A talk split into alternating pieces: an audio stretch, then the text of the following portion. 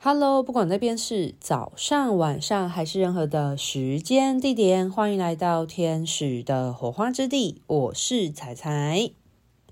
大家有想过什么样的人比较不会偏离自己生命蓝图的方向吗？在我协助过那么多人做生命轨迹整合，特别是很多人都是来预约，想要知道自己生命蓝图的。那通常呢，要么就是他现阶段对他的工作很迷惘，或者是他很倦怠，然后可能有想要有跑道的转换啊等等的，就会来做咨询。那当然也有一类的人啊，他可能对于他现阶段生活是满意的，可是他就觉得他的呃工作是擅长的没错，可是越做却觉得心里很空洞。我不知道，就是现在在听的这一集听众的朋友们，你现在对于你的工作是什么样的状态？因为如果有走在自己生命蓝图道路上的话，你应该是会对自己的工作是非常的有热忱的，而且你会觉得自己做这个工作是很有价值性的。那我其实遇过形形色色的个案啊，就是来找我咨询，是为了想要知道自己生命蓝图的方向的。那我就有发现啊。有一类的人呢，就是他其实没有偏离他的生命蓝图太遥远，或者是可能需要部分的微调，但是他还是有发展他的专业。那通常这一类人呢，会有什么样的特质呢？我就有发现一些共同性，所以今天这一集其实是想要嗯分享我发现的这个有趣的事。那这样子的人呢，通常会有什么样的特质？就有一个很关键点，就是通常会走在自己生命蓝图道路上的人，往往都会比较有自己的见解。那所谓的见解是什么意思呢？就是代表说，这个人他是有一个自己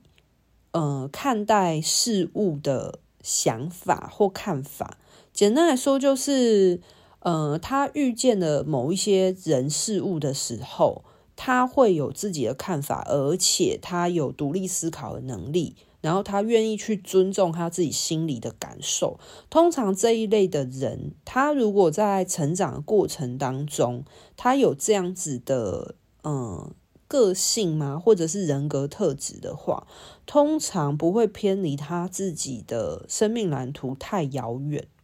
那是因为一个人他在发展的过程当中，从小到大长大的过程嘛，大家都知道，就是生命线其实是一直在跑的。那你会变成什么样的大人，其实很重要，当然跟你过往有关嘛。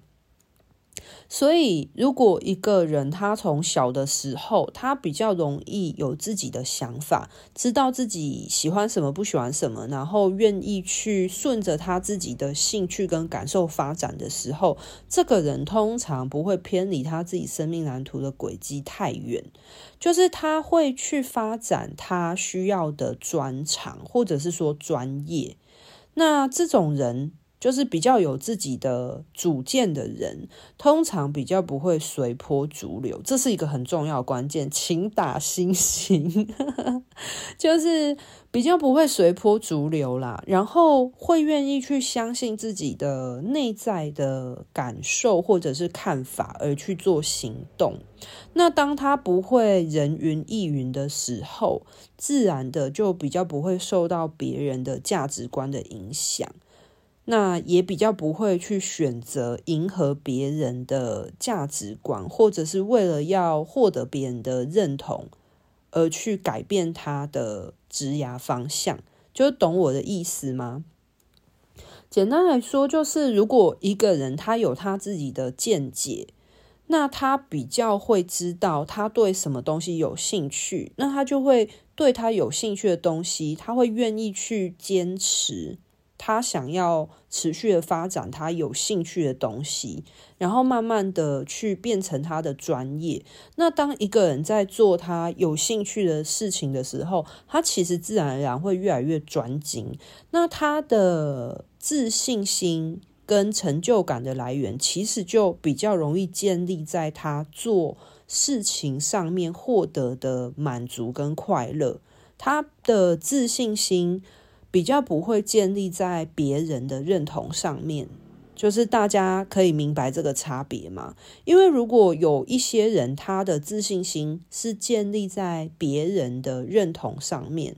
的话，那他就会很容易为了要持续的获得别人的认同，那他就会一直去做迎合别人的事情。可是他再怎么做的话，都只是别人。想要的或别人希望他做的事，那他就没有在做他自己真心想要做的事情。那如果是一直在迎合别人的期待或别人需求的人的话，就会很容易会忽略掉，或者是摒弃掉自己真正有兴趣的事情，那就很容易会离他的生命蓝图越来越遥远。就是大家可以知道这两者失之毫厘、差之千里的差距，对，所以我发现，通常有走在自己生命蓝图道路上的人，其实他会很明确的知道自己对什么样的东西是有兴趣的，然后，呃，他会去愿意发展那方面的专业，但是为什么？呃，通常有发展自己专业的人，还是会有部分的迷惘呢。这时候呢，就是另外一个很重要的部分了。关于对的人有没有放在对的位置，或者是对的舞台上面发挥？那像是有一些人，他可能是有专才，就是他有他专业的嗯、人才。可是，如果他没有放在对的舞台上面或对的位置上面发挥的话，那他的光芒就不会那么的闪耀。我举一个简单的例子，大家就可以明白了。像是我有一个个案啊，他来找我做咨询的时候，他想要了解他生命蓝图的方向，是因为他说他在他现在工作的过程当中呢，就有遇到一些瓶颈，那他就很犹豫，他到底要不要换工作？就是他现在做这个工作真的适合他吗？那我在协助他去了解他生命蓝图的方向的时候呢，他就发现说，他其实是具有行销方面的专长。那他确实也是读相关的专业，所以他的方向呢，他的专业培训的方向其实是正确的，是没有偏离的。可是他应该是要在一个呃环境友善的产业里面。去协助人们跟大自然有更贴合的接近，然后带动人们去爱护大自然，就是他生命蓝图里面的产业，它应该是要在一个去做环境保护或者是环境友善的产业里面工作。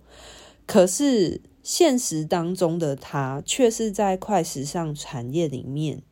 那如果你对快时尚是有了解的话，你应该会知道说，其实快时尚产业呢，是对环境生态有很多污染的可能性的，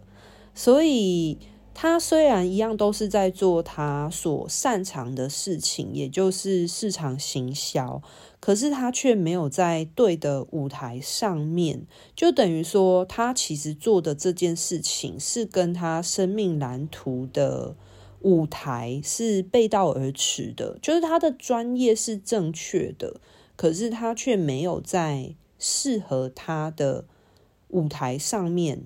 那。自然而然，他在做这件事情的时候，就会一直觉得非常的消耗或消磨他的热忱。就是他做专案、行销专案，对他来说是很轻松、很轻而易易举的事情。可是他可能会在那个环境里面，觉得非常的消耗他的热忱，就是会这个样子。所以我就会常常举一个例子。就是举一个譬喻来讲这种情况，就是大家时常都在说要如鱼得水嘛，对不对？我觉得这句话真的是很棒的一句话，就是大家都知道，就是鱼在水里面有多么的自在悠游。可是大家有想过吗？水其实有分淡水跟咸水，诶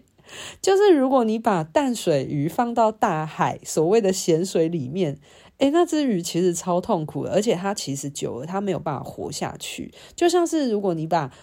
海水鱼放到淡水里面的话，它其实也没有办法呃适应的很好，或者是良好呼吸。其实这样子的鱼久了，它其实是会死掉的。就它会慢慢的消耗掉它的生命力，所以，呃，我其实一直以来都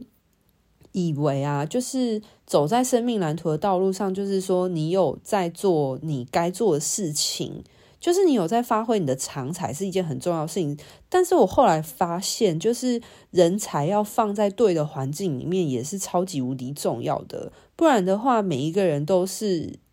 就是一条闪亮亮的鱼啊，一只会飞的鸟啊，就像是你把你把热带的鸟，然后带去了南极，就是它一样也会冻死。所以大家可以了解我想要表达的，对啊。所以，嗯、今天这集就是想要分享啦，就是几个重点。第一个重点就是什么样的人比较不会偏离自己生命蓝图的方向。那即便如果偏离的的话呢，通常呢，可能是需要一些些小小的调整啊，就是像是他的工作平台。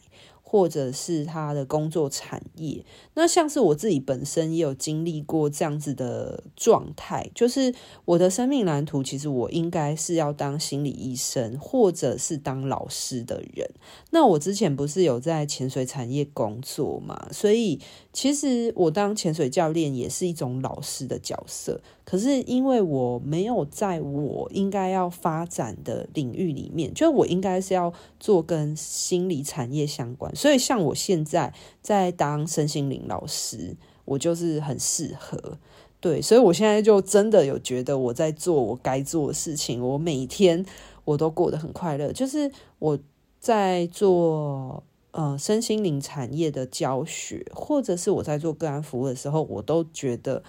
就是生命像是点亮了一样，就是让我觉得非常非常的快乐，而且觉得自己真的在做有意义、有价值的事。那当然，我遇到很多个案也是这样子，就像是我刚刚上面举例的那个个案，他就说他真的觉得他在做就是市场行销的规划时候，他。真的有很多灵感，然后他也觉得这是他很喜欢的事情。他是一个很擅长表达的人，可是他就有觉得说他在他现在公司就是非常的内耗，